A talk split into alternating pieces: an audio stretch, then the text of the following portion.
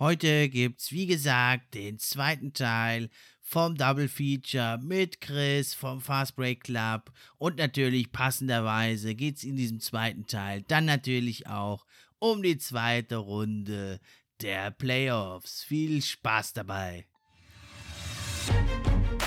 Der Pod für die Fans Gerüchte, die News und die Trends. Mit wechselnden Gästen, natürlich die besten, sind wir am Diskutieren. Spieler und Teams am Analysieren. Gib uns doch ein Like und drück Abonnieren.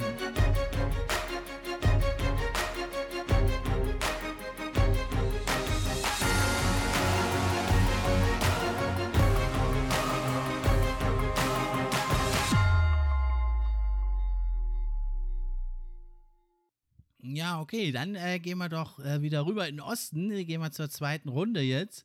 Ja, da steht es ja bei Sixers gegen Hawks, steht es ja also 1 zu 1. Die Hawks haben gleich das erste Spiel geklaut. Hast du das erwartet? Also, weil jetzt die Knicks so äh, 4 zu 1 deutlich zu schlagen, ist eine Sache, aber jetzt gegen diese elitäre Defense der Sixers da so zu bestehen, hast du das erwartet?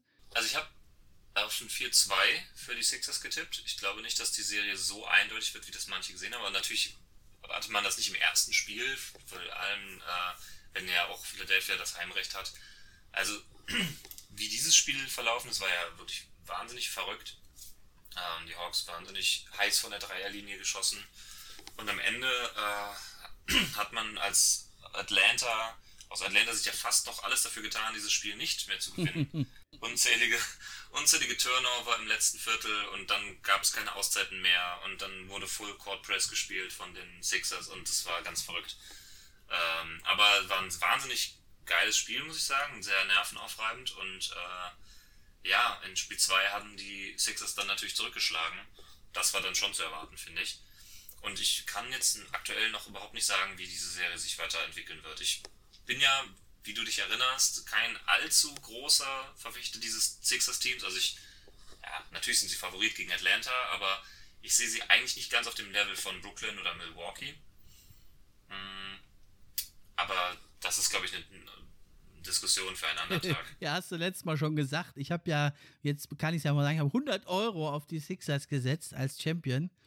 Ich fürchte, die bin ich vielleicht los, wenn ich mir gerade angucke, was die Netz da so treiben, aber da kommen wir ja gleich dazu. Ja, hast du also auch gut analysiert. Ich finde es aber immer wieder überraschend, ähm, dass äh, Teams, also dass ein Team von Doc Rivers gecoacht, die Sixers, dass die sich nicht irgendwie vorm Spiel mal Gedanken machen, wie können wir denn Trey Young stoppen, weil da auch wieder haben den erstmal schalten und walten lassen, wie er will. Und dann plötzlich kurz vor Schluss fällt ihnen ein, ach Gott, wir könnten ja auch mal doppeln oder eine Full Court Press machen oder eine Trap machen gegen einen Spieler, der in den Playoffs 29 Punkte im Durchschnitt macht diese Saison, 10 Assists in den Playoffs auflegt.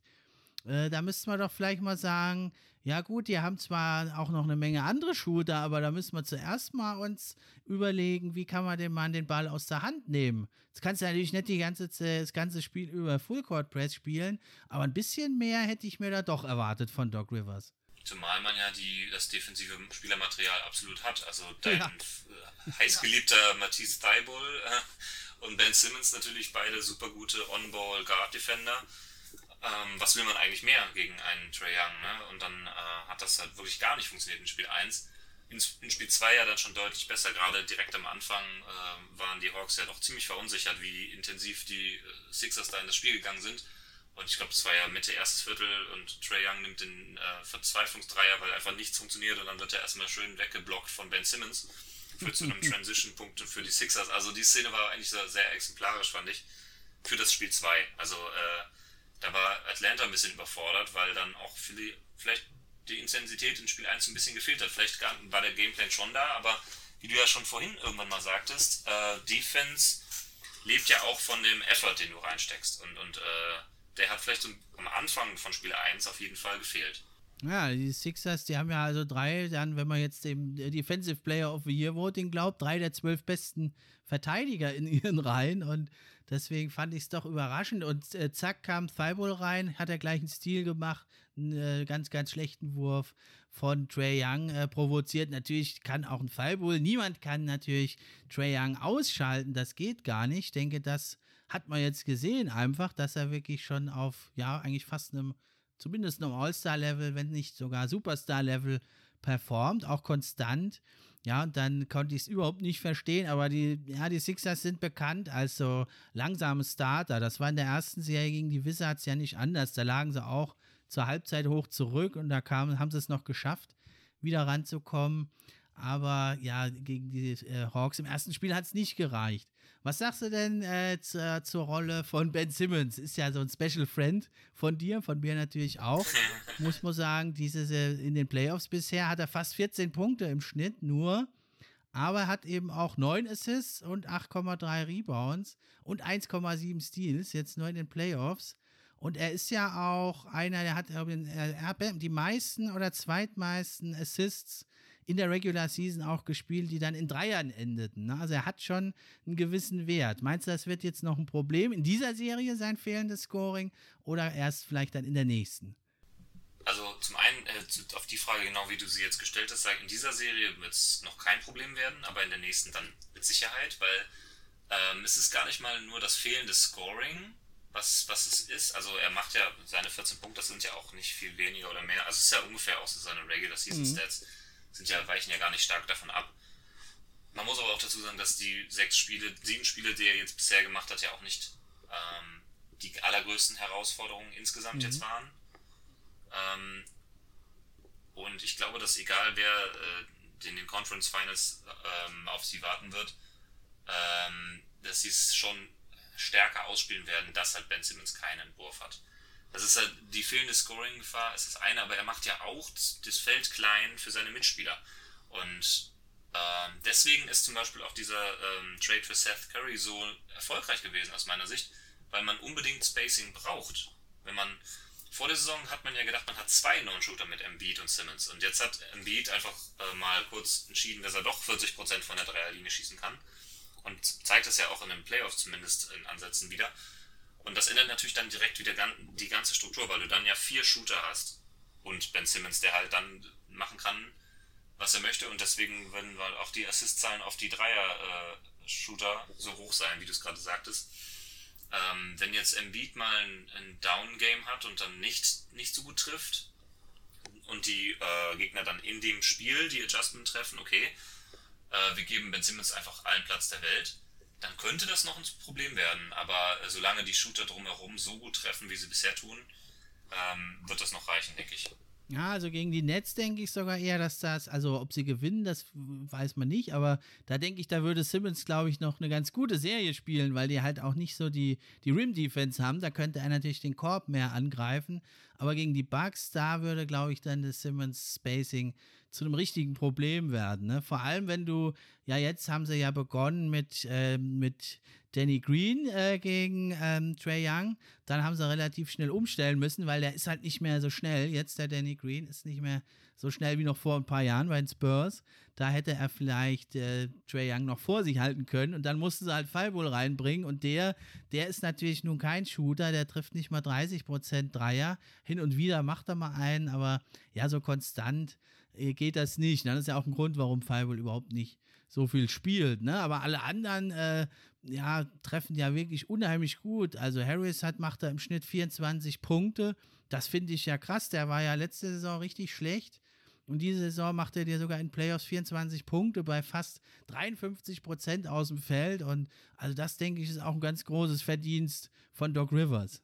Auf jeden Fall, also. Ähm, Viel gescholten, von mir auch, aber das, das ja, in, in, bei den Sixers bisher macht einen super Job.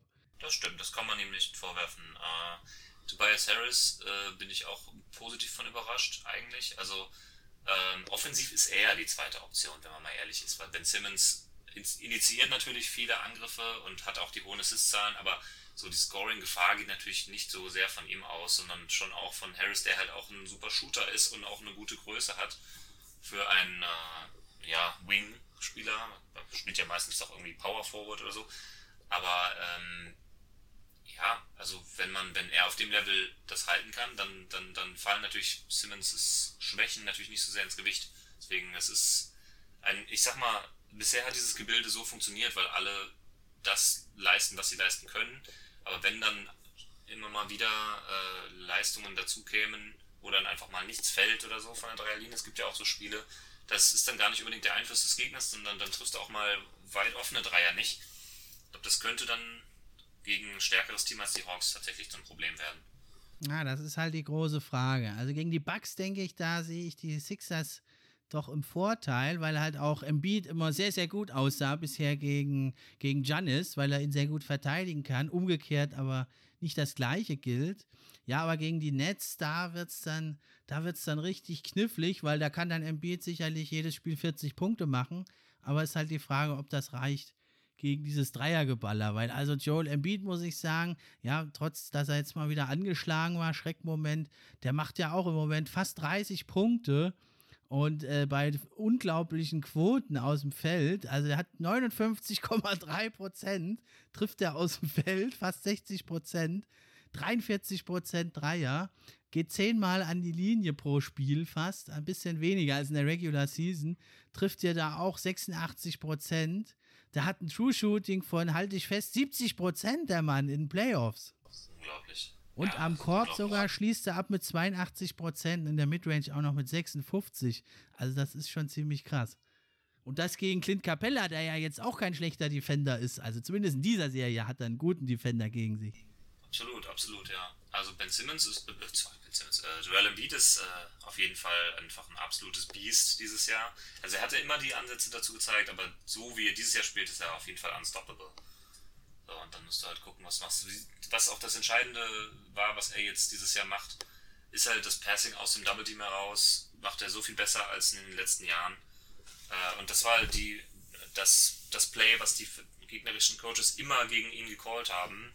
Ihn doppeln und dann gucken, dass er trotz seiner Riesengröße waren seine Passing Skills jetzt nicht die allerbesten. Und da hat er halt offensichtlich sehr stark dran gearbeitet. Allerdings. Ja, und bei den Hawks muss man sagen, die Andre Hunter leider raus, von dem ich sehr viel halte. Sonst das Team äh, liefert echt gut. Bogdanovic 15 Punkte, Collins, ja, Gallinari noch nicht so ganz drin, da mit seinem Stinktier auf dem Kopf oder was das sein soll. Aber ja, ich denke, da wird es jetzt äh, in den nächsten Spielen Richtung Sixers ausschlagen, das Pendel. Dann gehen wir doch zur nächsten Serie. Da ist ja also der, ja, kann man wohl so sagen, Top-Favorit im Moment die New, Jer äh, die New Jersey Nets, sage ich noch, ne? Brooklyn Nets gegen die Milwaukee Bucks. 2-1 steht es jetzt. Die ersten zwei Spiele haben sich ja die Nets mega überlegen, geholt, auch ohne James Harden das Ganze. Aber jetzt in Spiel 3 haben ja die Bucks zurückgeschlagen. Was sind so deine Eindrücke bisher von der Serie? Das Harden raus ist natürlich sehr, sehr traurig. Dass man trotzdem 2-0 in Führung gehen konnte, war auf jeden Fall wichtig, weil ich könnte mir vorstellen, dass das Momentum jetzt ein bisschen Richtung Milwaukee geht. Ähm, Spiel 2 war ein absoluter, absoluter Blowout. Also ich habe es in den Playoffs selten gesehen, dass zwei Teams, die vermeintlich äh, ähnlich stark sind, das eins das andere dermaßen verprügelt. Das, das habe ich selten gesehen. Und ich war mal wieder enttäuscht von Budenholzer und seinem Coaching. Ich verstehe nicht, wieso man in den Playoffs immer noch äh, unbedingt Janis Antetokounmpo als Ballhändler im Pick and Roll haben möchte. Weil er ist doch, er ist der praktisch der, der größte, der gefährlichste Lob-Threat äh, der Liga, neben Anthony Davis vielleicht. Und er wird halt nicht als Rollman eingesetzt und in Spiel 3 dann schon ein bisschen mehr und das hat auch gut ausgesehen. Der hat ja in Spiel 2 zum Beispiel, waren ja zehn, bestimmt zehn Momente, wo er zu so seltsamen Floatern oder ja. Würfen aus der Midrange gezwungen wurde von Blake Griffin. Äh, und also gezwungen, in Anführungszeichen. Ja, und, und er hat die Würfe halt einfach sich praktisch dazu entschieden, diese sehr schweren Würfe zu nehmen. Und diese fallen natürlich nicht bei einem Janis, der nicht der beste Shooter ist. Und in Spiel 3 hat man es halt einfach geschafft, dass er mehr an den Korb selbst rankommt.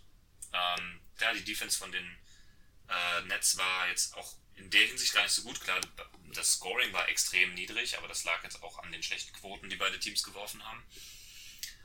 Und ich denke mal so, das Fazit ist, Milwaukee hat nur dann eine Chance, wenn Brooklyn offensiv katastrophal ist, so wie, so wie letzte Nacht. äh, und dann fällt halt auch weniger ins Gewicht, dass die eigene Offense auch relativ, also die eigene Halbfeld-Offense ist relativ einfallslos mit, von, von Milwaukee. Und ähm, man hat halt ein Spiel gewonnen, in dem man nur 86 Punkte gemacht hat. Das ist auch in heutiger NBA fast schon, äh, fast schon unmöglich. Die meisten Teams scoren das nach drei Vierteln heutzutage. Ja, echt verrückt. Ja, wie denkst du darüber? Echt, also Stichwort Gameplan, ich kann es auch nicht verstehen. Ja, die ganze Saison übst du eigentlich Pick and Roll zu laufen mit Janis als Screensetter und äh, True Holiday und Middleton sollen da kreieren dann oder auf ihn ablegen.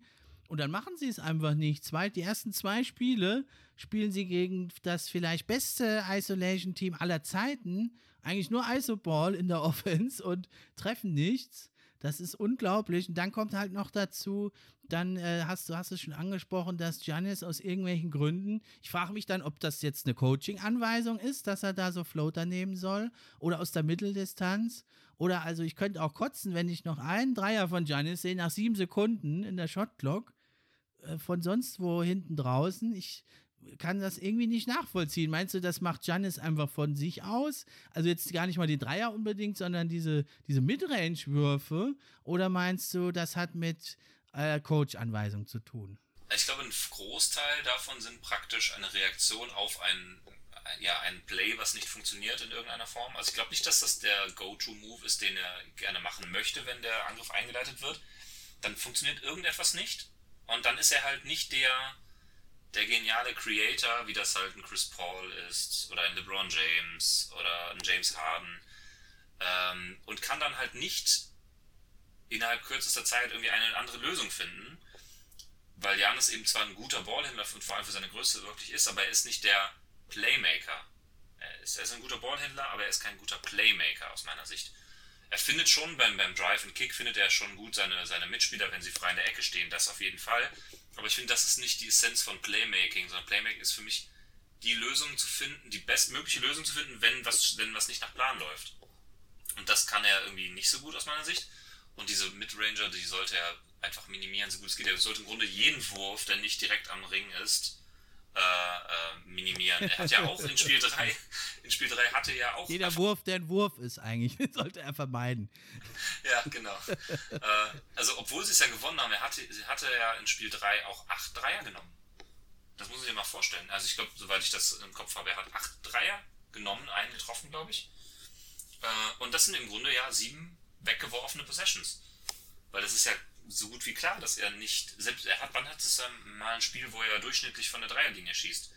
Na, hat, die hatten kurz vor Ende der Regular Season, haben die ja zweimal gegen die Nets gespielt. Da hat er, glaube ich, so drei von fünf mal gemacht oder drei von sechs. Vielleicht hat er das irgendwie noch im Hinterkopf gehabt.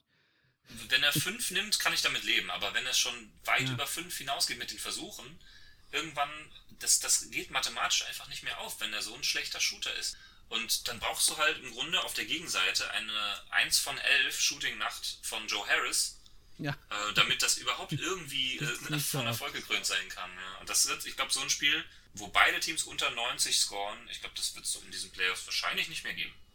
Halte ich auch für unwahrscheinlich. Ja, also ich meine, es ist jetzt hier Kritik auf höchstem Niveau natürlich. Ne? Wir beide sind ja uns da einig, denke ich. Das ist ein fantastischer Spieler, der Janis. Es sind ja jetzt nur so ein paar Kleinigkeiten, wo wir uns ja auch fragen, der kann das ja eigentlich besser auch. Warum zeigt das nicht?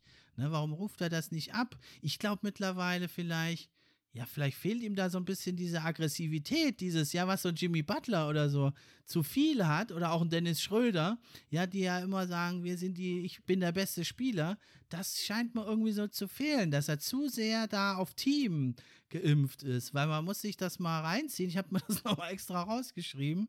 Selbst vor dem Spiel 3, Giannis Antetokounmpo gegen die Nets, in diesen zwei Spielen, am Korb hat er getroffen. Was würdest du sagen, wie viel Prozent seiner Würfe? Am Korb direkt? Ja? Äh, du hast eben gesagt, im Beat hat 82% am Korb geworfen, ne? Würde ich mal sagen 75%. Ja, also er hat 18 Würfe genommen am Korb in den ersten beiden Spielen und er hat 17 davon getroffen. 94 Prozent. Wow. 94 Prozent. Ja, da frage ich mich, warum sagt man dem das nicht mal und sagt Ball, Korb, machen. Ja, also ist natürlich jetzt mega vereinfacht, ja, aber es ist ja jetzt nicht da, da steht ja kein Gobert, da steht kein Embiid, da steht ja, ja nicht mal die Andre Jordan, der hat ja noch gar nicht gespielt irgendwie. Da steht ja eigentlich ja ein Blake Griffin, der macht zwar seine Sache ganz ordentlich, aber es kann ja nicht sein, dass du Angst hast, vor Blake Griffin zum Korb zu gehen und deswegen irgendwelche komischen Floater und Midrange-Würfe nimmst. Das kann es nicht sein. Das kann es nicht sein. Und dann, der ist ja immer mit seinem, äh, mit seinem na, wie nennt man das, mit seinem Spin-Move versucht, äh, ihn dann um, zu umspielen, dann ist natürlich die berühmte Mauer ist dann auch halt irgendwie schon dann wieder in der Nähe. Also es ist dann nicht immer nur alleine Blake Griffin, aber er müsste das mehr, es müsste mehr aus, dem, aus den Spielzügen heraus generieren. Es ist nicht dieses, das ist ja auch das Problem. Also wenn er einfach in, auf die Zone zudribbelt und seinen Gegenspieler überpowern soll, das klappt natürlich in der Regular Season, weil viele Spieler das nicht können, aber äh, die in den Playoffs wird das eben dann verhindert durch äh, so situatives Doppelteaming oder was auch immer. Und bis er den Ball rausgekickt hat, ist auch schon die Defense wieder, äh, wieder so sortiert, wie sie sein muss.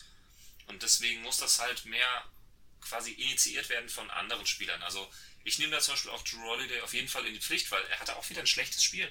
Also auch Spiel 3 war er wieder ziemlich schlecht. Ich glaube, er hatte nur neun Punkte. Also ähm, klar, er mhm. hat den entscheidenden, äh, er hat den entscheidenden Sieg, Layup zum Sieg praktisch gemacht am Ende. Aber ähm, ich finde seine primären Aufgaben, und er ist ja schließlich der Point Guard dieses Teams, auch wenn er vielleicht eher ein Combo Guard ist und auch vor allem ein Defensivspezialist. Äh, aber ich finde, er, er kann deutlich besser das Playmaking, als es ein Janis kann, und er müsste es viel mehr machen. Und auch ein Chris Middleton kann das aus meiner Sicht nicht so gut wie ein Drew Holiday, und er wird, glaube auch wieder jetzt vom Coach falsch eingesetzt. Oder er, er vielleicht fehlt Drew Holiday ein bisschen die Fitness oder die Aggressivität, ich weiß es nicht.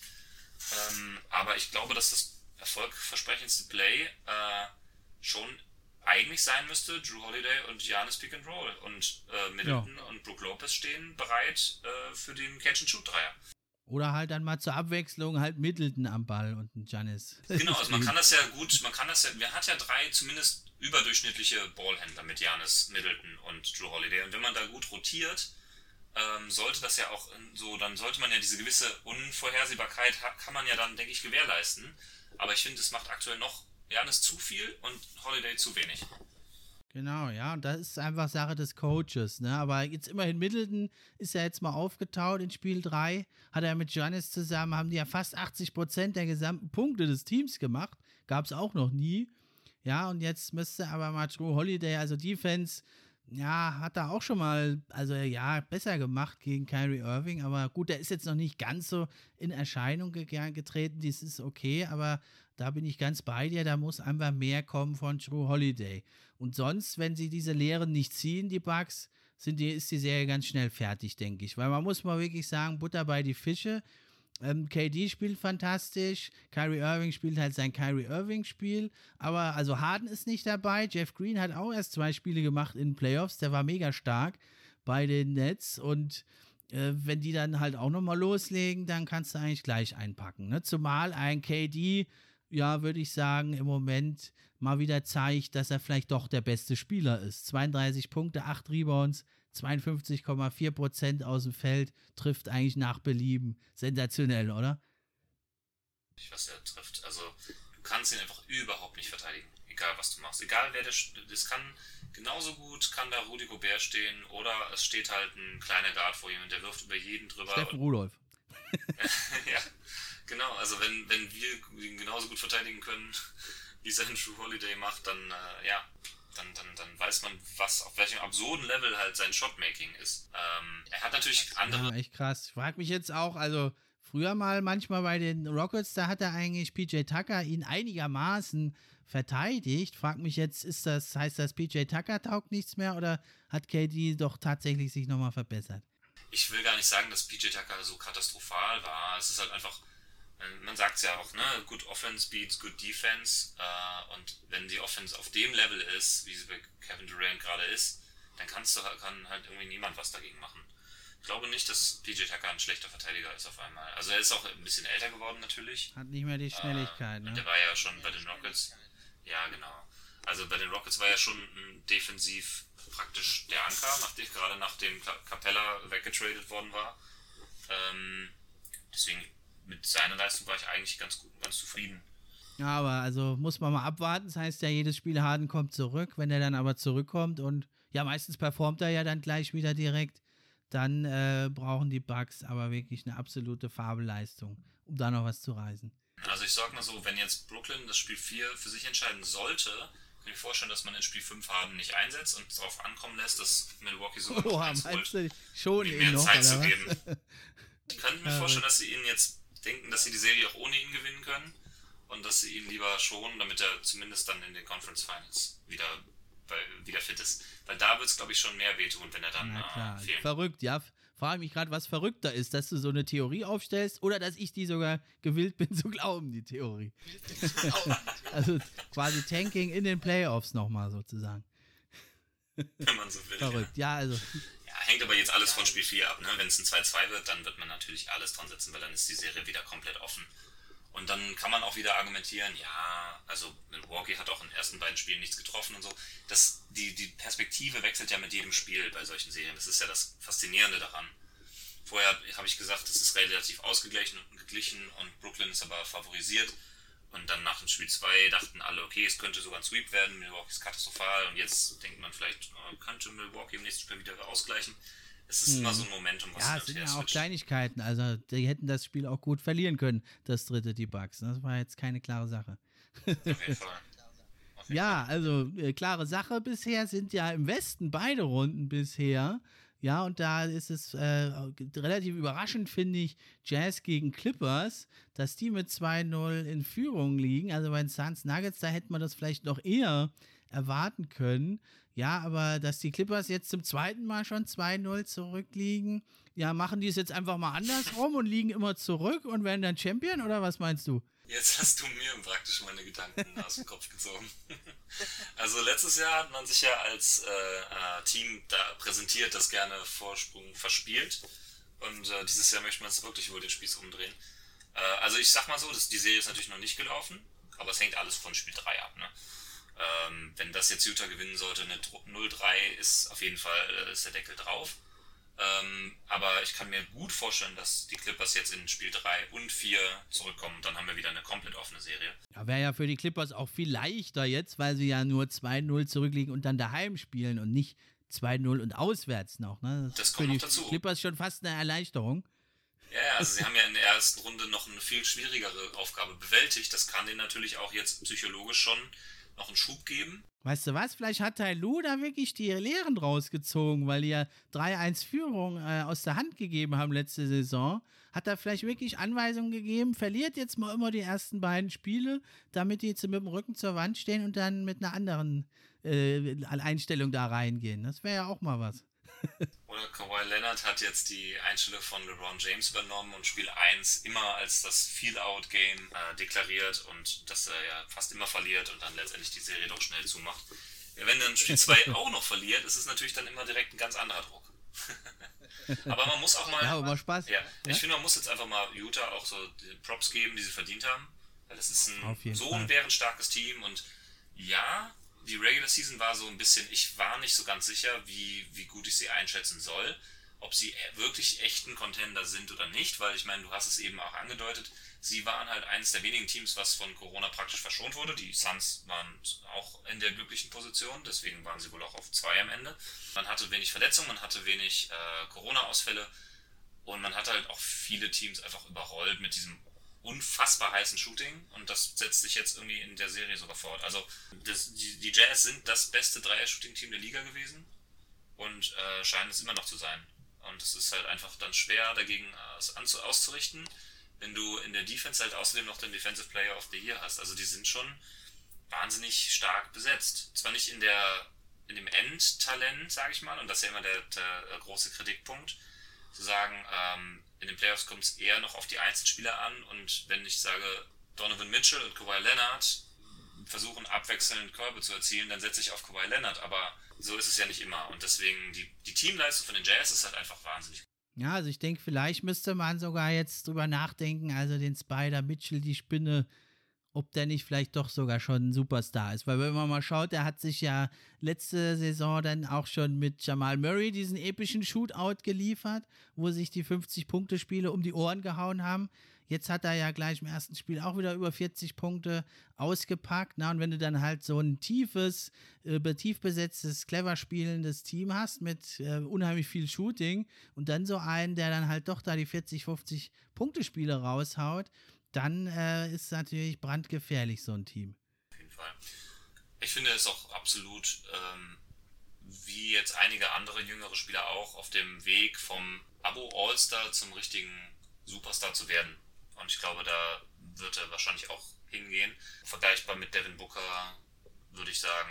Äh, genau, ja. Oder auch ein Trey Young oder ein Luka Doncic, der bei Doncic, Jamorant. Jamorant. Bei Doncic ist es ja sowieso schon so, den haben ja sowieso die meisten schon nach seiner letztjährigen Leistung so hoch gelobt.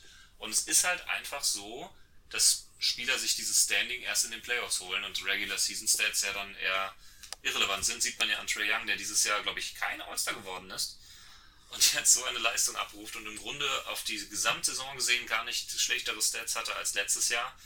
Äh, und ja. noch dazu hat das Team ja im Grunde Winning Basketball gespielt, aber zum Zeitpunkt des All-Star Breaks war einfach das, die, äh, die Story dahinter nicht so da und dann hat man das irgendwie noch nicht so ganz geglaubt. Aber ich glaube schon, dass er ein kommender Superstar ist. Und äh, ja, also Storyline ist ein gutes Stichwort, finde ich, ne? Weil da sind ja gerade, also ich verstehe es auch nicht, dass die NBA da nicht ein bisschen da auf den Zug mal aufspringt und mal so ein paar Trailer aufnimmt, irgendwie so Beginning of a New Era und so, ne? Weil äh, für die Quoten ist natürlich nicht ganz ideal, dass die Lakers und die Warriors raus sind, kein LeBron James mehr dabei.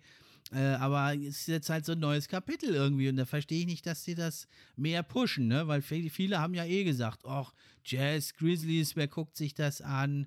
Oder jetzt auch die Suns, die Hawks, das sind halt Teams, die in den USA ja noch nicht so auf dem Fokus sind. Die sind vielleicht im, Inter im Ausland, glaube ich, äh, sind die höher angesehen als in den USA selber. Das kann schon sein. Ich meine, die haben ja auch viele, sind ja auch mittlerweile, gerade diese Teams, die du gerade genannt hast, sind ja gespickt mit äh, Welt, Weltstar, also nicht amerikanischen Superstars, sondern ich meine, Utah hat Rudy Gobert, äh, aber ähm, Janis als Europäer, der bei Milwaukee diesen Ton angibt, Joel Embiid äh, äh, bei Philly, ähm, also das ist vielleicht auch so ein bisschen das, die Vermarktung hängt noch so ein bisschen hinterher.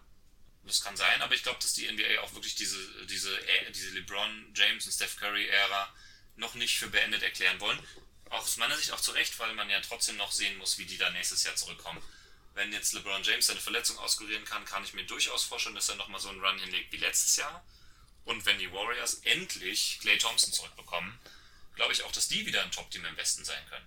Ja, also über kurz oder über kurz oder lang werden halt eh die, die guten Spieler werden dann halt auch eh zu Stars. Ich meine, LeBron James, der kam schon als Star in die Liga, aber wenn du mal guckst, äh, außerhalb von Oakland hat sich da auch keine Sau interessiert für die Warriors früher. Ja, erst dann wie Steph Curry, Clay Thompson, sie sind dauernd in Finals jetzt sind sie halt ein weltweit berühmtes Team und genauso wird es jetzt dann auch sein mit den Mavs oder mit wer immer es ist, die Suns. Ja, wenn du einfach da immer scheinst und in den Playoffs bist, in den Finals, dann bekommst du auch die Fans. Deswegen denke ich, das gleicht sich dann langfristig irgendwo auch aus. Ja, und ich glaube, wie gesagt, Playoff-Erfolg ist halt so wichtig für die Reputation eines Spielers im Grunde das A und O und was deswegen glaube ich auch, dass so ein Spieler wie Zion Williamson aktuell noch voll unterschätzt wird oder dass er noch nicht den, die Anerkennung bekommt, die er vielleicht verdient hätte. Ich meine, er ist natürlich bei den Jüngeren absolut, er war ja ein absolute, hat ja den absoluten Hype generiert, als er kam. Und dann war es doch ein bisschen ernüchternd, dass er in beiden ersten Jahren den Playoffs ganz klar verpasst hat. Also wirklich absolut chancenlos war. Ich glaube, wenn, wenn die Pelicans mit ihm als Nummer 1 äh, endlich in die Playoffs kommen in ein paar Jahren oder vielleicht auch schon nächstes Jahr, dann wird sich das, dieser Narrativ auch wieder ändern. Und Devin Booker ist ja auch so ein Beispiel. Also dem hat man ja auch Empty Stats und so vorgeworfen. Oder Booker war ja auch der Spieler, der die meisten Punkte in der Liga gescored hat unter allen aktiven Spielern, der bisher noch nicht in den Playoffs gespielt hatte. Bis zu dem Zeitpunkt. Und naja, selbst sein 60-Punkte-Spiel in Boston, na, hieß es ja, aber verloren. Genau, ja, ja. Also man, man verweigert den Spielern so ein bisschen die Anerkennung, obwohl äh, sie die eigentlich verdient haben. Und bei Donovan Mitchell war es ja witzigerweise so, er bringt die Leistung auch von Anfang an. Er war ja auch direkt äh, im Rennen um den Rookie of the Year damals und er war ja auch von Anfang an ein Top-Spieler. Und er hat ja, er hat sich halt in dieses Jazz-Team gut eingefügt und die waren vorher ziemlich gut und die sind mit ihm halt dort nochmal besser geworden. Aber da redet halt dann keiner von Empty Stats, so, ne? obwohl er halt ähnliche Leistung bringt wie Booker. Aber es, man, man, man muss da irgendwie so den Team, Teamerfolg ein bisschen äh, rausnehmen, finde ich, weil oder Trey Young, also das Trey Young war, die, die, die Hawks waren letztes Jahr als Team doch noch so schlecht und trotzdem wurde er ins, als Starter ins All-Star-Game berufen. Für ein Team, das, glaube ich, damals auf dem 13. Platz mhm. oder 12. Platz im Osten stand. Und dann haben alle aufgeschrien. Und dieses Jahr sind sie ein Playoff-Team, ein ziemlich gutes sogar, und er wird nicht mal, äh, wird nicht mal zum All-Star gewählt. Also ich verstehe manchmal die, die, die Narratives nicht, gerade bei den jüngeren Spielern. Allerdings, ja. Ja, naja, die Clippers, jetzt haben sie immerhin einen Hoffnungsschimmer, haben sie noch. Luke Kennard ist jetzt endlich mal wieder eingesetzt worden und der hat ein True-Shooting von 81 Prozent. Was meinst du, was müssen die Clippers zudem noch machen, um das Ruder rumzureißen? Also Luke Kennard hat ja schon im Grunde in der Maverick-Serie das Ruder ein bisschen mit rumgerissen. Genau. Äh, und ja, also ich habe mich sowieso ein bisschen gewundert, dass er so gar nicht eingesetzt wurde in den ersten vier Spielen, glaube ich. Ja? Hat er ja keine Minuten das gesehen. Geheimnis von Tai Lu. Ja, über Tai Lu und sein Coaching bin ich ja auch, habe ich ja auch schon mal drüber hergezogen. Äh, auch ne, respektvoll und, und auf gewissen, also er hat ja auch ein wahnsinniges Basketballwissen. Ne? Wir reden ja immer von extrem hohem Niveau hier. Muss man ja immer dazu sagen. Ja gut, jetzt letzten Endes hat er ja dann doch die richtigen Umstellungen vorgenommen. Es hat irgendwie sehr lang gedauert. Genau, also man muss schon sagen, also das, dass sie small gegangen sind gegen die Mavericks, war schon ein guter Schachzug und man hat es halt clever gemacht. Aber dann frage ich mich zum Beispiel, also klar, Luca hat trotzdem gut gespielt, aber ähm, dann frage ich mich so ein bisschen, ist das so, die Wahrnehmung, ist die dann so falsch, wenn man denkt, in den Momenten, wo Kawhi Leonard Luca Doncic verteidigt, dann sieht das immer sehr gut aus für die Clippers verteidigt hat. Also so, und, und dann frage ich mich, warum macht das das nicht viel öfter? Weil es geht doch darum, die Serie zu gewinnen. Und wenn man erst in Spiel 6 damit anfängt und man hat von den ersten 5 halt 3 verloren, weiß ich nicht. Hätte man früher reagieren können. Und jetzt ähm, bei Utah, bei der Utah-Serie, hm, also vielleicht muss man auch da ganz klar radikal small gehen und mit äh, Marcus Morris auf der 5 spielen oder was auch immer ähm, damit man eben Rudy Gobert praktisch zwingt, äh, am Perimeter zu verteidigen, weil er unterm Korb eben dieses Beast ist, was man nicht überwinden kann. Hm, ich schätze mal, darauf wird es auch hinauslaufen im Laufe der Serie. Wie, ob das dann noch reicht, um genug äh, Spiele nicht mehr zu verlieren, äh, wird sich dann zeigen. Aber ich glaube, die smaller Lineup mit, äh, mit Reggie Jackson, Paul George, Kawhi Leonard, äh, Nicholas Batum und Marcus Morris ist, glaube ich, äh, der Way to Go. Ja, Reggie Jackson, ja, mega krass performt, also schon in Spiel 6 gegen die Mavericks war er für mich der Game Winner eigentlich fast sogar noch mehr als jeder andere, ne? weil von dem erwartest du nicht so ein Spiel. Ja, also hast du völlig recht, ne? aber muss mal gucken, ob es dann ja äh, so klappt gegen Gobert, weil er natürlich schon ein bisschen besser ist als Boban Majanovic, ne? aber wenn man ihn so zum Boban macht vom Gameplay, also ja, ein elitärer Scorer ist er natürlich nicht der Gobert, aber naja, den ein oder anderen Offensiv-Rebound wird er dann schon abgreifen gegen den Small Ball. Aber das wird, denke ich, spannend. Ich denke aber allerdings jetzt wirklich, ähm, also ich traue den Clippers immer noch nicht, ehrlich gesagt. Wir haben ein Team, äh, der Dallas Mavericks, eigentlich nur Luka Doncic fast ist erschienen, wenn es wie es hart auf hart kam, haben sie gerade so in sieben Spielen geschlagen. Ich denke, die Jazz werden das sogar schaffen. Und dann, oh, sehe ich jetzt immer, ich habe schon wieder ganz schön vorangeschritten in der Zeit. Aber jetzt wollen wir es uns natürlich nicht nehmen lassen, nochmal einen Blick auf deine Suns zu werfen, die ja jetzt ganz beeindruckend, finde ich, gegen, ja, zwar dezimierte Nuggets, aber man hat ja in der ersten Runde gesehen, trotzdem sind die noch gefährlich. Und da jetzt so, also, ja, entschlossen und deutlich 2-0 hochzugehen, das ist doch unglaublich, oder? Mhm. Also, ich bin echt begeistert von diesem Team und ich bin so froh, dass Chris Paul die Verletzung scheinbar überstanden hat die er sich in Spiel 1 gegen die Lakers zugezogen hatte, die Schulterverletzung, die ihn ja dann praktisch dreieinhalb Spiele lang rausgenommen hat aus der Serie. Ähm, ja, also er ist wieder da und er, er macht halt sein, äh, zieht sein Ding durch. Er kommt immer dann rein, wenn es, wenn der Vorsprung droht, etwas abzuschmelzen. Und äh, ja, Booker spielt weiterhin gut und Aiton spielt hervorragende Defense gegen Jokic, muss man mal sagen. Also ja, unglaublich. Vor allem, er, er, schafft es halt nicht in Foul Trouble zu geraten und das ist der entscheidende Punkt, weil man eben, und das weiß auch im Grunde jeder, dass die, die Backup-Fünfer-Position bei den Suns im Grunde die Schwachstelle ist. Wenn, wenn man Aiton auf die Bank spielen kann mit seinen Fouls und dann Dario Saric oder, Gott bewahre, Frank Kaminski äh, äh, reinkommen muss. Frank the Tank. Das ist dann defensiv natürlich nichts. Äh, äh, gerade gegen halt den MVP der Liga, der ein Big Man ist. Ähm, Andererseits. Aber bisher, bisher hat es ja Elton vermeiden können. Genau, also er macht das sehr clever. Äh, und die, ähm, die Suns machen es ihm auch, helfen ihm auch dabei, gewisse Fouls nicht zu begehen, indem man situativ doppelt. Äh, und wenn man schon so ahnt, okay, jetzt muss gleich ein Foul passieren, sonst gibt es einen Wide Open Layup, dann hackt halt lieber ein Devin Booker rein oder ein äh, Jay Crowder, der sich halt das Foul eher erlauben kann. Und man, was man auch clevererweise gemacht hat, finde ich, in, gerade in Spiel 2, dass man so eine gewisse, ähm, halt eine Zonenverteidigung aufgebaut hat, ähm, wo Aiden nicht erst unterm Korb gegen Jokic verteidigen muss, sondern ihn schon genau. an der, praktisch an der eigenen äh, Freiwurflinie, also der der eigenen Zone aufnehmen kann. Und ja, Jokic ist ja auch ein begnadeter äh, Werfer und auch ein sehr, sehr guter Mid-Range-Werfer, aber es ist trotzdem noch nicht so ein effizienter Wurf, wie wenn er frei zum Korb durchkommt.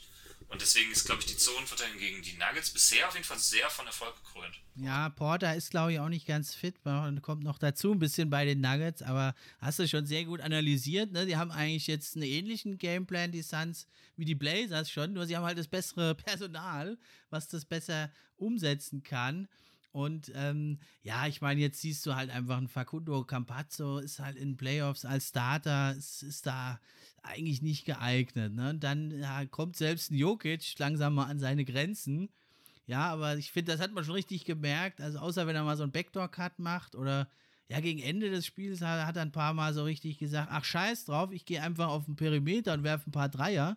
das hat er dann sogar ein paar gemacht noch, aber es kann er natürlich da auf Dauer so nicht durchziehen. Und da hat man schon gemerkt, das sieht man ja selten bei Jokic, dass er ein bisschen frustriert war auch. Sonst ist das ja einer, sagt er ja auch selber, also da kommt ja sein Spitzname auch her, der immer mit Spaß spielt. Mm, ja, auf jeden Fall. Aber ich finde, man muss wirklich jetzt auch sagen, also Aiden, ja, also ich habe lange das kritisiert, die Suns. Ne? Sie hätten ja auch gewisse andere Spieler draften können damals, haben aber eben nach Bedarf dann den Aiden geholt. Und ich habe immer gesagt, das ist so ein, ein motivierter Spieler, ein guter Athleten, so, aber ich war mir halt nicht sicher, ob er wirklich ja, den IQ und äh, mal auf Deutsch gesagt die Eier hat, wirklich da in Playoffs derartig so zu performen gegen die allerhöchsten Gegner, muss man ja jetzt wirklich mal sagen. Gegen den Anthony Davis.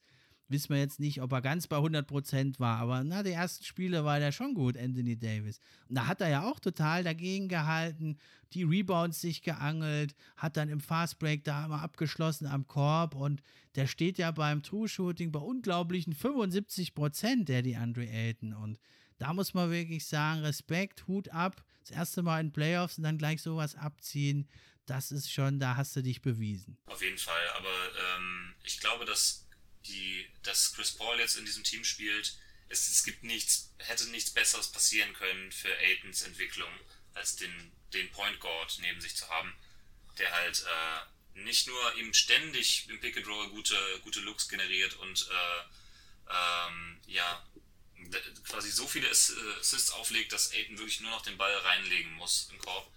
Das macht es natürlich viel einfacher. Und der hat ja noch dazu, und das ist ja der Vorteil gegenüber vielen anderen Big Men, der hat ja einen guten Touch, einen guten Wurf. Er hat zwar keinen Dreier, tatsächlich, also er hat in der Saison immer gerne mal ein, zwei Würfe pro Spiel genommen, meistens nur einen, und der ging dann auch meistens direkt nicht rein und dann hat er es gelassen. Aber er hat in der Saison versucht, sich den Dreier so ein bisschen draufzupacken hat er überhaupt nicht funktioniert und irgendwann im zweiten Saisonhälfte hat er fast gar nicht mehr hinter der Dreierlinie gestanden, sondern direkt ein, zwei Schritte genau. weiter drin äh, und hat dann halt ne, Handoffs und so weiter gemacht. Das ist halt auch eher sein Spiel. Und das wundert mich, weil er ja auch eine so, sehr solide Freiwurfquote auflegt und er ist ja auch eigentlich sollte er ein guter Shooter sein. Und er kommt anscheinend, er hat wahrscheinlich einfach die Range, die Distanz noch nicht ganz drin. Weil von der Midrange trifft er, wenn er die Würfe nimmt, relativ gut oder für einen Big Man sogar sehr gut. Und äh, damit bin ich auch sehr zufrieden. Und das unterscheidet ihn halt von vielen Big Men, die halt nur ähm, entweder reine Shotblocker sind oder reine Rollman sind. Und er kann halt alles davon. Vielleicht nicht auf dem aller, allerhöchsten Level, aber er kann das alles. Und das ist schon sehr, sehr wertvoll. Genau, und auch auf allerhöchstem Niveau da mitzuhalten. Und er ist ja auch erst 22, also der, der sieht natürlich viel älter aus. Ne? Sieht jetzt nicht so aus wie der typische 22-jährige Milchbubi, aber deswegen ist er ja auch in der NBA. Da gibt es nun mal keine Milchbubis. Ja, und ähm, das kann er sich ja vielleicht noch drauf schaffen. Und aber finde ich eigentlich gerade, dass er da weniger Würfe aus der Distanz nimmt, der, seit Chris Paul da ist und doch mehr am Korb abschließt. Ähm, das, das macht ihn einfach unheimlich stark, weil er ist auch sehr mobil und schnell unterwegs. Und deswegen kam er ja, also selbst gegen Davis, immer wieder zu leichten Abschlüssen da am Korb, weil er einfach da durchgerannt ist und seine jungen Beine da nützt. Ne? Und da ist aber, muss man sagen, wirklich, was den Blazers halt fehlt, ist einfach wirklich das umfassende Talent, was halt die äh, Suns sich da geholt haben, weil dann, wenn da halt noch ein Michael Bridges hier äh, mit seiner enormen Spannweite, halb Mensch, halb Arme, wenn du den dann nochmal als Help-Defender auf Jokic schätzen kannst, ist natürlich auch toll. Oder ein Jay Crowder. Ne? Und das ist ja so, so das im Teamverbund. Ne? Sie versuchen es schon, vor allem mit äh, Aiden alleine überwiegend, ne? aber dann kommt ja immer wieder mal da auch einer dazu und da, wenn du halt das passende Personal hast, dann kannst du dich da eben drauf einstellen. Ne? Und das hat ja Chris Paul eben auch gesagt. Du musst äh, gegen die Pick-and-Roll-Defense heutzutage oder gegen Defense im Allgemeinen, du musst mehrere Mittel zur Verfügung haben. Du musst dich umstellen können und du musst anpassen. Du kannst jetzt nicht mehr nur sagen, wir machen nur Drop-Coverage und Feierabend. Du musst einfach situativ dich dem Gegner anpassen können. Und das, finde ich, sieht man bei den Suns, die einfach sehr viele Optionen zur Verfügung haben. Offensiv und auch defensiv. Ja, auf jeden Fall. Also man muss, ich kann die, die Offseason letztes Jahr im Grunde nur noch mehr loben aus der heutigen Perspektive, als ich es damals schon getan habe. Ähm, der Kader ist einfach extrem gut zusammengestellt und das liegt natürlich auch daran, dass jetzt zum Beispiel ein Aiton und ein Bridges noch auf ihren Rookie-Verträgen sitzen, die jetzt äh, eligible sind für eine Extension. Wahrscheinlich werden beide eine dicke Extension kriegen, absolut gerechtfertigt, aber das ist dann natürlich leichter, ein, sehr starkes Roster mit, mit sehr guten Rollenspielern drumherum zu bauen, wenn die guten, äh, zwei deiner Starter ähm, noch, noch recht wenig Geld verdienen.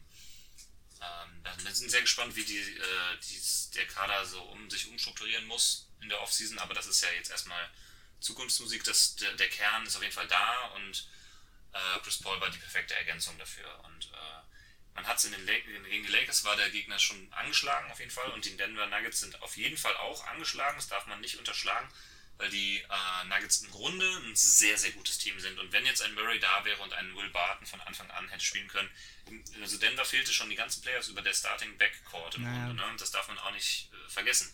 Und dafür haben sie sich trotzdem sehr gut geschlagen bisher. Und ich kann mir auch sehr gut vorstellen, dass sie noch mindestens eins, eins der nächsten zwei Spiele in Denver gewinnen.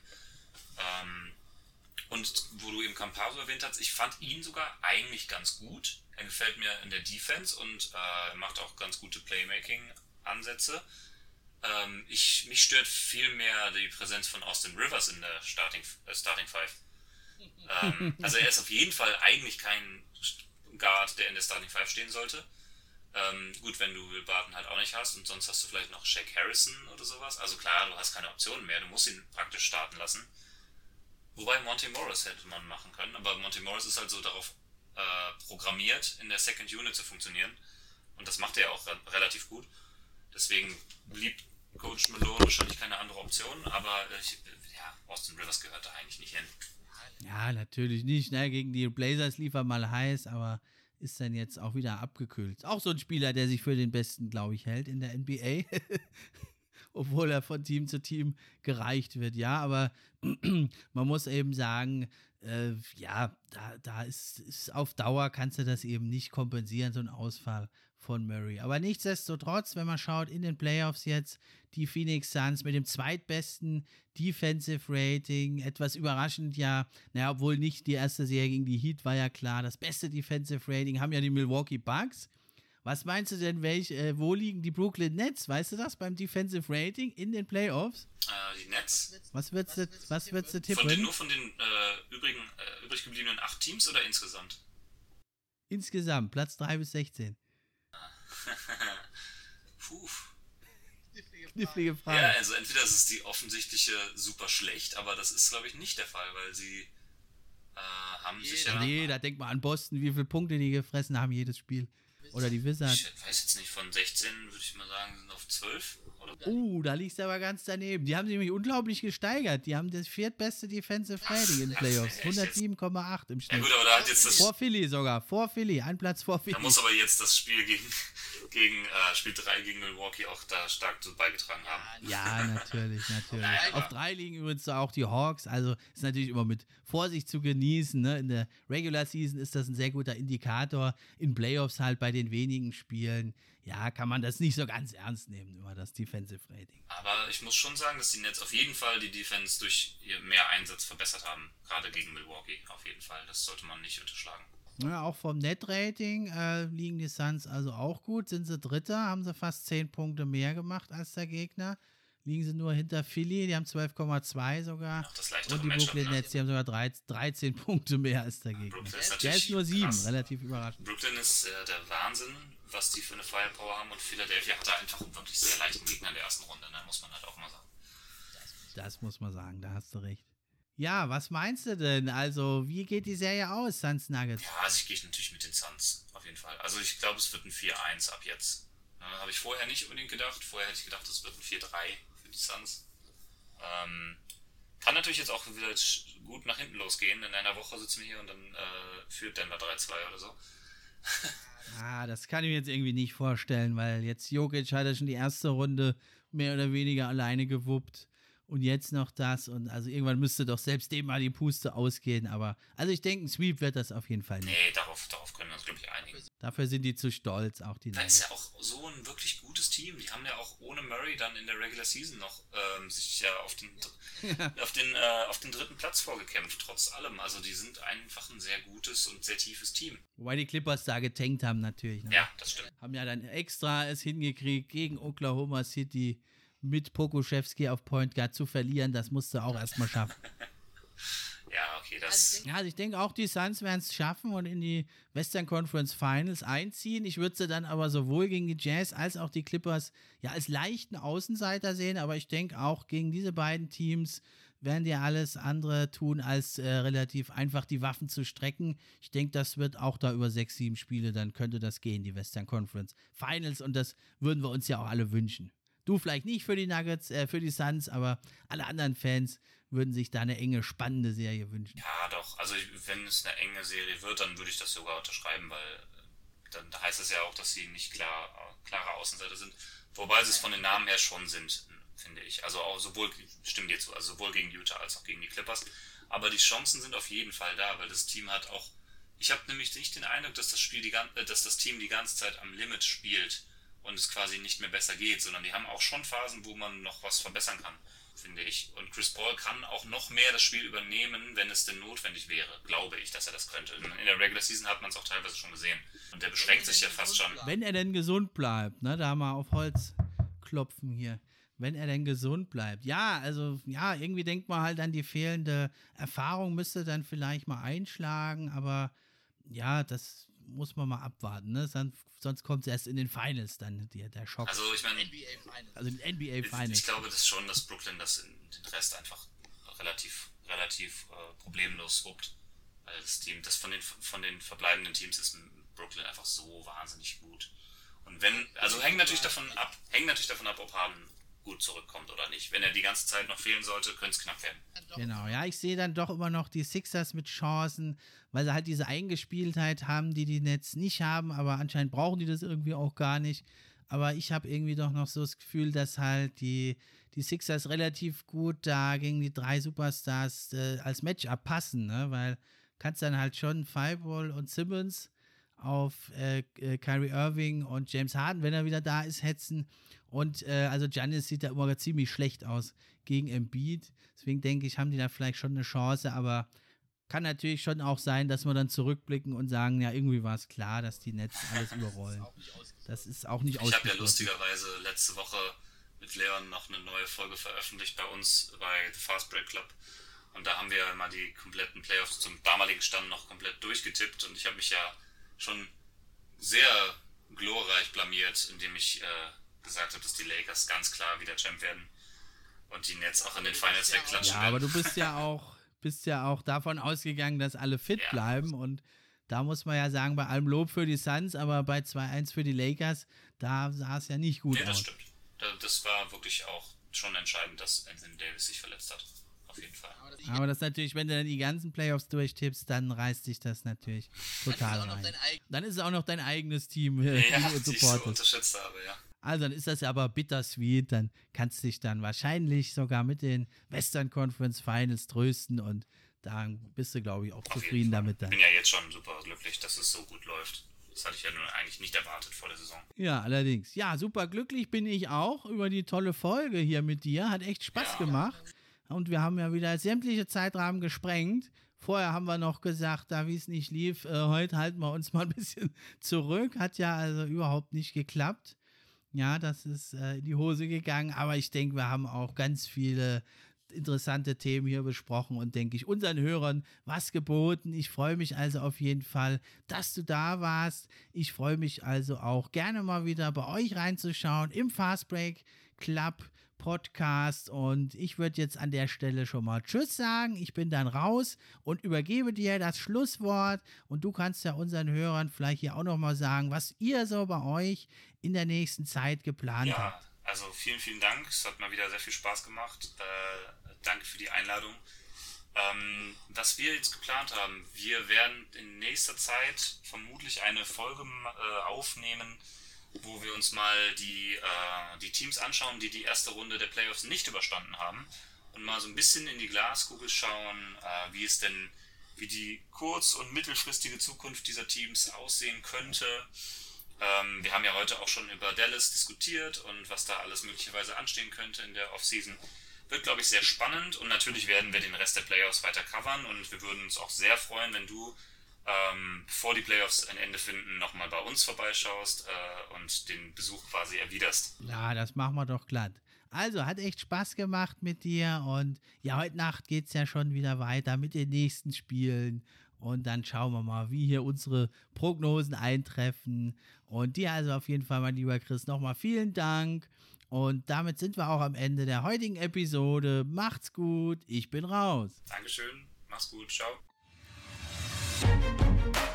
Pod für die Fans bringt dir die Gerüchte, die News und die Trends. Mit wechselnden Gästen, natürlich die besten, sind wir am Diskutieren. Spieler und Teams am Analysieren. Gib uns doch ein Like und drück Abonnieren.